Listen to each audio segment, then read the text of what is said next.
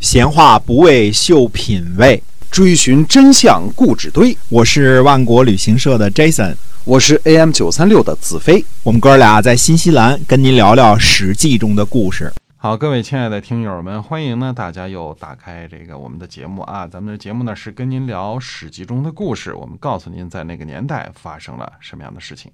嗯，那么晋国呢去王城迎接孙周回晋国继位。嗯，孙周呢是晋襄公小儿子，呃，桓叔杰的孙子。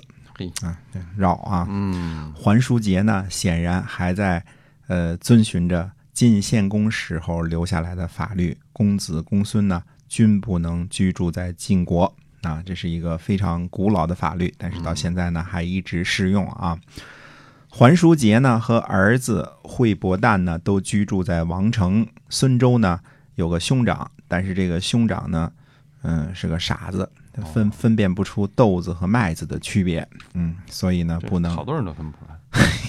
现在啊 现在 那那时候很重要啊，嗯所以呢不能立为国君嗯啊。那么孙周呢是晋国中兴，呃，叫做什么非常有名的中兴之主啊，晋悼公啊。晋悼公在中期呢起了非常大的作用啊。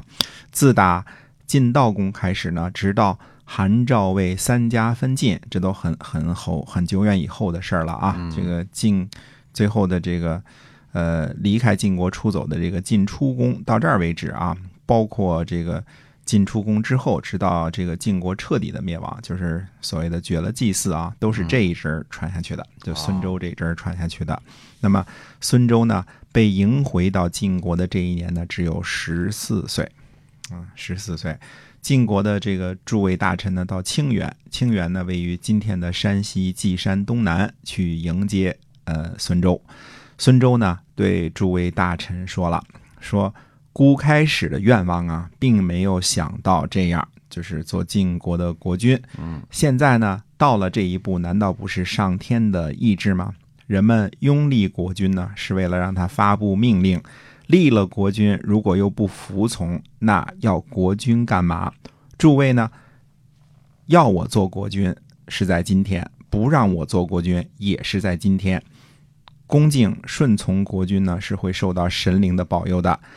这个这个晋悼公啊，这个我们说孙周啊，嗯不是个简单的人儿。对，嗯你看这嗯这番话说的相当的有水平哈。哎，对的。那么诸位大夫们都说呢，他这这是臣等的愿望，岂敢不唯命是听啊，对吧？哎，哎，十五日，孙周和诸位大臣们订立盟约，才进入都城。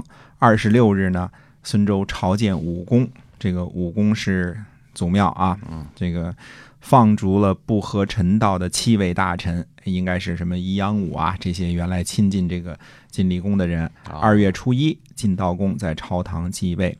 看来这位十四岁的少年国君呢，还是真的是很有道行啊。他明白呢自己拥有继承顺位，所以呢回国上任。但是呢，他也清楚这个晋国各大家族大夫们呢位高权重，这个不想糊里糊涂的被大臣们就就当做傀儡了。一个十四岁小孩儿是吧，拉回去当了傀儡了。嗯，很容易就成为傀儡。哎，对所以现在呢，就把握住这个最佳的时机，先行和大臣们呢申明自己的权利。你们要让我当当国君，你得听话，不能给我这个架空。一旦盟誓之后呢，他第二个动作也很非常有意思，立刻呢驱逐在晋厉公时期这些不得势的这些个呃所谓的晋厉公的宠臣们，用以消除诸位大夫们的疑心。对吧？我还是用你们的，我还是呃依靠你们的。那么在栾书当政的这一时期呢，很多人都把晋厉公呢这个描述成这个多么的昏庸啊，多么的骄傲啊，比如说诛杀三系啊等这些事情啊。那么就简单的呢把晋厉公呢看作一个昏君。那其实呢，这个晋国的君臣之间的争斗呢，从晋厉公的父亲晋景公那个时候其实就开始了。如果我们大家都记得啊，像赵同、赵括被杀，对吧哎？先家被灭族，这都是君臣之间的斗法的结果啊。虽然说我们说这个这个仙狐啊被杀，这个是死有余辜啊，因为叛变嘛，对吧？这个勾结这个敌人，对吧？嗯，但是呢，呃，这个这个怎么说呢？晋景公呢，他不可能在这个呃这个众大夫这个势力强悍的情况之下呢，怎么样公然表示不满？但是呢，借机会诛杀一两家呢，也是一件呃好事儿，毕竟剪出一些羽翼嘛，对吧？哎呃，实际上呢，征伐赤狄所得的土地呢，大部分呢都赏赐给了荀林父。那么晋景公，晋景公呢，其实也有他的难处，因为从晋献公一直延续下来的公子公孙呢，不能居住在晋国的命令，导致晋国呢几乎没有亲近的贵族，就是没有公族。那这种情况呢，在春秋诸侯当中呢，几乎是独一无二的，因为，嗯。春秋时期呢，各个这个诸侯国的贵族呢，几乎都是公族的这个贵族当家。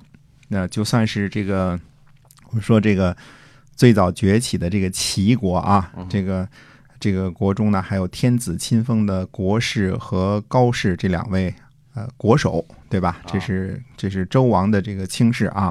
那么还有包氏这样的功臣家族，还有陈氏这样的来投奔的贵族。但是毕竟呢，公族还是有很大的势力，而晋国呢是天下第一大国，竟然几乎没有亲近的公族，因为在晋国算起来，只有什么，呃，羊蛇氏啊、齐氏啊、栾氏啊，这算是比较疏远的姬姓贵族，但是早就出了五服了啊，就是很远了。远亲是吧？哎，对，所以呢，这个国君的这个危机感呢，他就更大。这个晋厉公呢，比他的父亲晋景公呢，对于权臣当政这一点呢，就更加的敏感。嗯，呃，不想让大夫们呢继续把持朝政。晋厉公呢，几乎成功了。他因为他成功的杀掉了三系，对吧哎？但是在关键时刻呢，不忍心无辜诛杀栾书和中行衍，最后呢，功亏一篑，死在了栾书和中行衍手里啊。所以说他不够心狠手辣是吧？不够心狠手辣。嗯，这个晋悼公呢，一上台呢就实行了一些德政啊，包括施舍呀、免除债务啊，呃，启用已经被免职或者长期没有升迁的贤臣呐、这个照顾鳏寡孤独啊，救济灾祸呀，呃，救助贫困，减轻赋税，饶恕罪过，这个节约器用，按照农时使用人民啊，这个。呃，保证个人的欲望呢不与农时相冲突。这些德政呢是针对这个老百姓而言的啊，这个在国家树立一些德政和威望啊。那么只实行德政呢，还是远远不够的。所以晋悼公上台之后呢，最主要的一件事情，其实就是重新整顿他的班底。嗯，就是要建立一个能够完全拥护自个儿的这样的一个官僚体系，哎，哎，嗯，那么到底是怎么样这个建立这个官僚体系的呢？那么下回再跟大家接着说。是的，我们今天啊这个史记中的故事呢，就先跟您聊到这儿，希望您能够喜欢，我们下期再会。再会。